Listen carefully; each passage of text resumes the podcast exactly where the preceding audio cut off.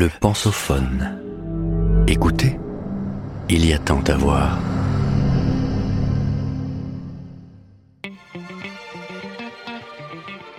C'est l'attention qui compte. Par Audric Mazzietti, assistant d'enseignement à Unidistance, Suisse, et chercheur associé au laboratoire EMC de l'Université Lumière Lyon 2. Épisode 1. Si Kafka avait écrit La Métamorphose au XXIe siècle, Grigor Samsa se serait certainement transformé en iPhone plutôt qu'en cafard. En effet, partout, on entend que l'homme moderne est hyper connecté, et l'on s'en réjouit.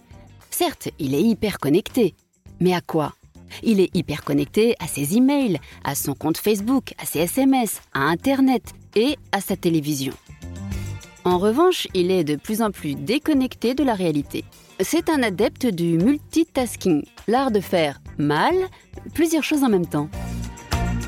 Au travail, ce sont ses emails qui font la loi, pas son patron. À la maison, c'est Facebook ou Instagram au choix qui prend toute la place, pas sa famille. Partant de ce constat, j'aimerais qu'ensemble nous nous posions une question simple mais fondamentale. Cet homme 2.0, cet Homo Twitus, est-il vraiment plus efficace au travail? Est-il seulement heureux? Bref, n'est-il pas véritablement en train de se transformer en e-cafard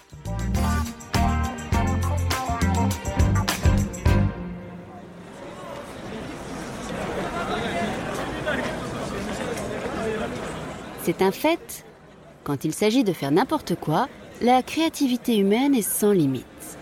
Après avoir inventé la pointeuse, l'orodateur, la bombe atomique, le jus détox bio céleri concombre, l'horreur ne va pas sans l'imagination, l'homme a inventé le multitasking.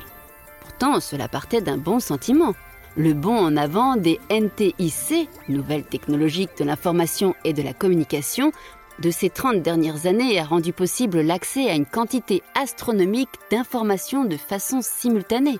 Faire plusieurs choses en même temps pour être plus efficace, ce que nous appelons multitasking, est donc devenu la norme. Nous y avons tous recours, même sans le savoir, quand nous travaillons en écoutant de la musique, tout en parlant à un collègue et qu'une notification arrive sur notre smartphone.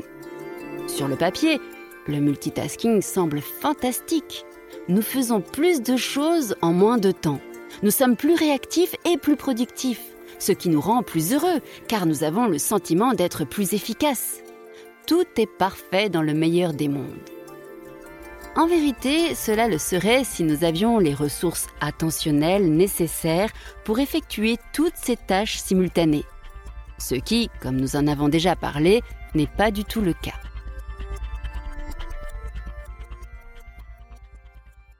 Des minutes en moins,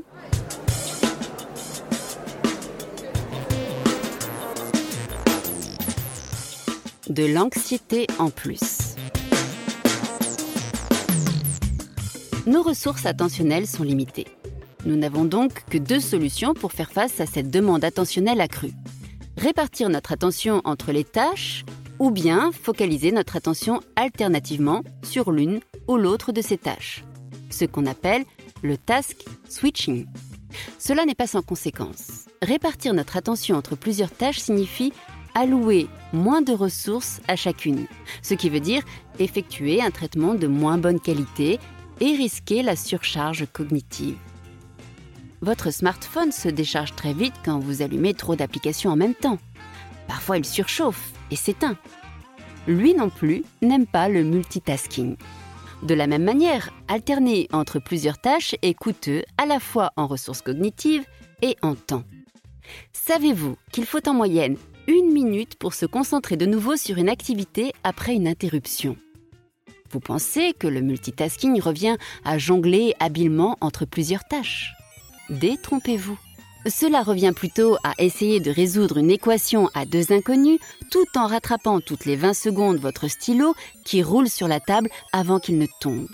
Agaçant, n'est-ce pas? En psychologie, nous appelons souvent deux tâches simultanées des tâches concurrentes. Ce n'est pas pour rien. Deux tâches simultanées ne cohabitent pas paisiblement. Elles se gênent mutuellement. Cela sous-entend que faire plusieurs choses en même temps ne rend pas plus efficace, mais moins. Voyons cela. Dans notre vie quotidienne, la stratégie que nous utilisons le plus souvent est celle de l'alternance, le fameux task switching.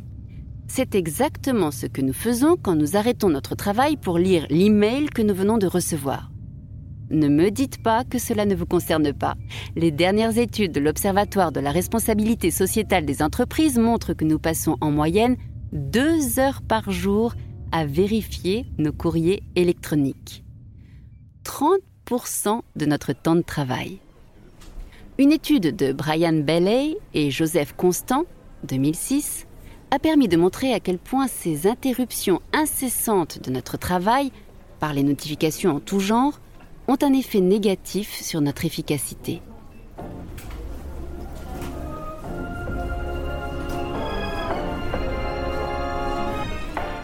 Ils ont proposé à deux groupes de travailleurs d'effectuer plusieurs tâches cognitives, résoudre des problèmes, remplir des questionnaires. L'un des deux groupes étant régulièrement interrompu par diverses notifications, email, SMS, etc. Leurs résultats ont montré que le groupe qui était interrompu mettait en moyenne 27% de temps en plus pour terminer les tâches cognitives que le groupe contrôle. Cela s'explique en grande partie par le fait que se concentrer de nouveau sur une tâche après une interruption demande du temps et de l'énergie. Un autre fait intéressant. Les auteurs ont aussi constaté que les travailleurs interrompus rapportaient un niveau d'anxiété plus élevé que les autres. Pourquoi cela? C'est une étude de Matthew Killingsworth et Daniel Gilbert, 2010, qui permet de mieux le comprendre. Leur étude, réalisée sur plus de 5000 personnes, a permis de montrer que notre niveau d'implication dans l'activité en cours influence notre bien-être subjectif global. Autrement dit, ne pas être complètement focalisé sur la tâche que nous sommes en train d'effectuer est source d'anxiété et de mal-être. Cela s'explique en grande partie par un phénomène de dilution attentionnelle.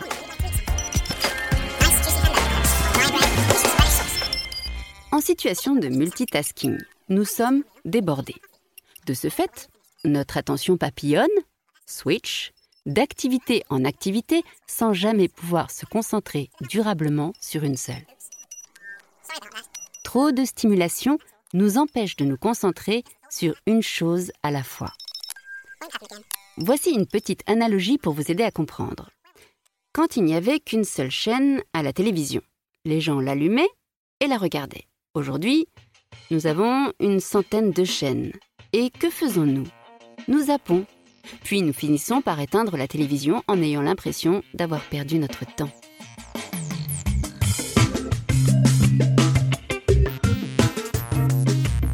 Avec le multitasking, nous avons perdu notre capacité de concentration, c'est-à-dire la faculté de focaliser notre attention de façon entière et durable sur une tâche précise.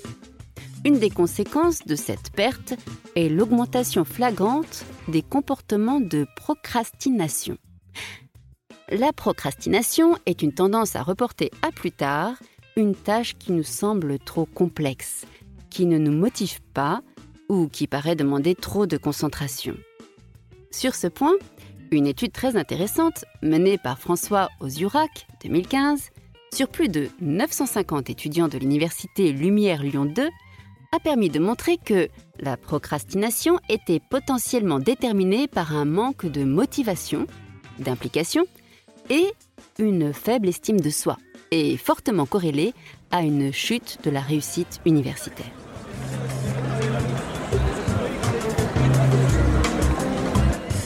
Mise bout à bout, que nous suggèrent toutes ces études? Que le multitasking entraîne une dispersion de l'attention qui pourrait avoir pour conséquence une dilution de l'implication et de la motivation, ainsi qu'un impact négatif sur l'estime de soi, le tout entraînant une chute de la performance. Vous allez me demander, pourquoi une dispersion de l'attention entraînerait-elle une chute de la motivation? C'est très simple. La motivation fonctionne comme l'attention. Vous avez certainement déjà entendu dire que pour rester motivé, il faut savoir découper ses grands objectifs en plusieurs sous-objectifs, à atteindre les uns après les autres. Ce sont les fameux buts proximaux. Se concentrer entièrement sur un objectif atteignable permet d'observer plus rapidement ses progrès, ce qui maintient à la fois notre motivation et notre sentiment d'efficacité.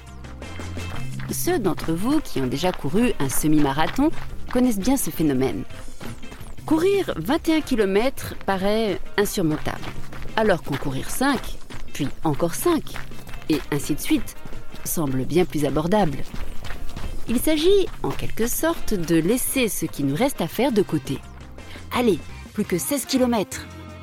Pour se concentrer sur ce que nous avons déjà accompli. Chouette Déjà 5 km de fait, ce qui est nettement plus motivant. C'est aussi ce que nous faisons quand nous abandonnons le Finis ton assiette pour le une cuillère pour papa, une cuillère pour maman. Ne pas permettre à notre attention de se focaliser sur une tâche rend impossible le fait de s'y impliquer, c'est-à-dire de construire une démarche de progression cohérente, de former des buts proximaux. Nous avons l'impression de ne pas avancer et nous nous démotivons. Pas d'attention, pas d'implication, pas de motivation.